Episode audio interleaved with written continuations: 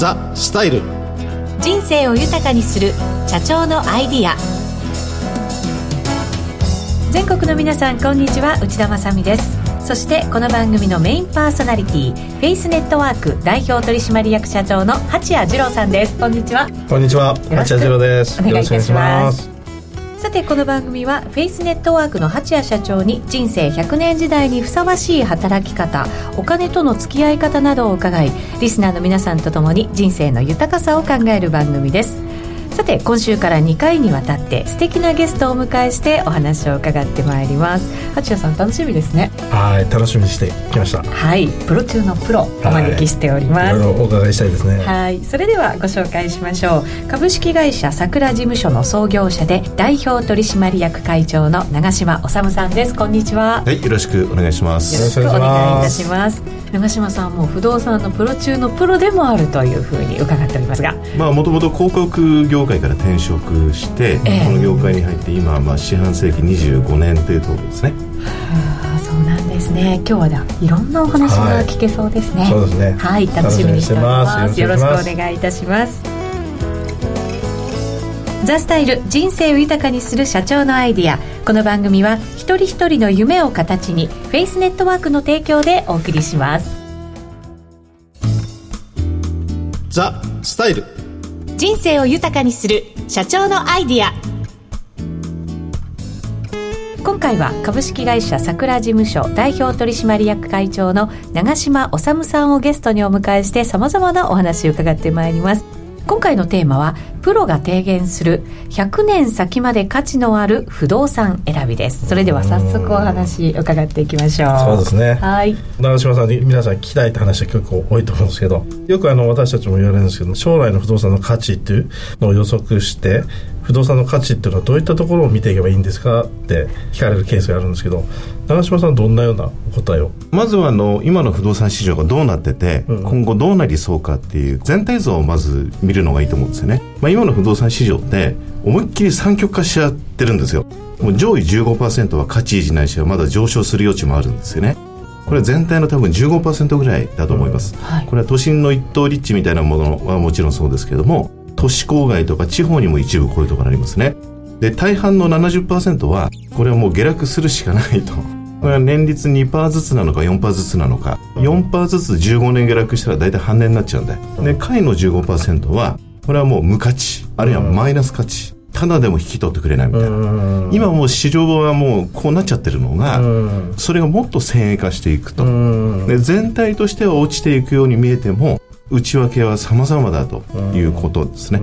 これ数字を伺うと、本当になんかこうちょっと厳しい感じの数字に私は感じたんです。が、はいこういうもんなんですね、まあ、それでもやっぱ不動産投資っていうのね興味持たれる方いっぱいいらっしゃって、えー、いろいろと駆使していきながら自分の不動産投資の手法っていうのを探されてる方がいっぱいいらっしゃるんで、はい、やっぱりその長嶋さんのところに私たちもそうなんですけど不動産を物件を探していく時にやっぱその価値が下がらない不動産の条件っていうのはどういう物件ですかみたいな質問って結構多く来られると思うんですけど。そうですね、みんななんかあの今空き家問題とかあるいはこれから人口が3000万人以上減っちゃうとかいうことが懸念される中で不動産投資なんてやっていいんだろうかみたいな話になるんですけど、それは結局どこでやるかによるんですよね。固い不動産投資をやるのであればその上位15%の中でいろんな要素あるものの結局は1にも2にも3にも立地なのでそうですねよく言われます、ね、立地さえ良ければまあ、あとはそこにあの建物の規格に大きく間違いがなければ大丈夫なんですよね。やっぱりその人口減少っていうのはね今いろいろと言われて長嶋さんが言ってたようにあと30年先には1億人人口日本で切ってくるっていうような世の中で日本の地価っていうのは下がっていくような傾向と思ってる方っていらっしゃるんですけどその15%の物件の見極め、うん、みたいなところっていうのも長嶋さんと捉えられてますかね。結局やっぱりあの人口動態なので今から10年20年30年としていくうちに人がどこに集まるかですよねあとは仕事の仕方とか働き方もどんどん変わっていったりしますけど、うん、そういう時にまあオフィスであればどこに拠点が求められるかという、うん、そういうことになりますが、うん、まあ基本的にはやっぱり例えば都心部であればターミナル駅みたいなまあ誰もが知ってるような立地ですよね、あるいは地名のところで、駅からの距離はですねやっぱり今なるべく近い方が良くて一般的なあの中古マンションだと今駅から求められる距離がどんどん短くなっちゃってて、うん、今駅から1分離れるごとにですね 3LDK のマンションが100万ずつ下がっちゃってる。1分ってですね。そうです。だから5分500万10分1000万みたいな、うん、すごい格差になってるんですよね。それはすごい数字ですね、えー、そういう状況を受けて、今新築マンションのデベロッパーも徒歩7分を超える用地の仕入れは慎重なんですよね。ああなるほどね。7分以内だともうパッと決まっちゃうと、えー、それ以上だといろんな工夫が必要だよね。と、うんうん、そういう状況になってですね、みんな今もう車持ってないし、うんうん、あとは共働きの世帯の比率が多くなったので、はいはいはい、いろんな意味での利便性を大事にするということですね、みんな空間よりも時間が大事だっていうことですね。あの働く世代ももちろんそうでしょうけれども、高齢化社会ですからやっぱり年取った時により便利なところに住みたいいろんなものが集まってるところに住みたいとなると、はい、やっぱりそういうところ同じような条件になってくるのかもしれないですね。今あのいわゆる昔のベッドタウン郊外の駅前とか駅直結でタワーマンションが建ったりしてこれはものすごい価格が高いんです。周辺相場と比べると、でもボンボン売れていくのは、結局その郊外のベッドタウンの駅から遠いところに住んでいる人たちが、もう車の運転面倒くさいし、広い庭はいらないし孫も遊びに来やすいしと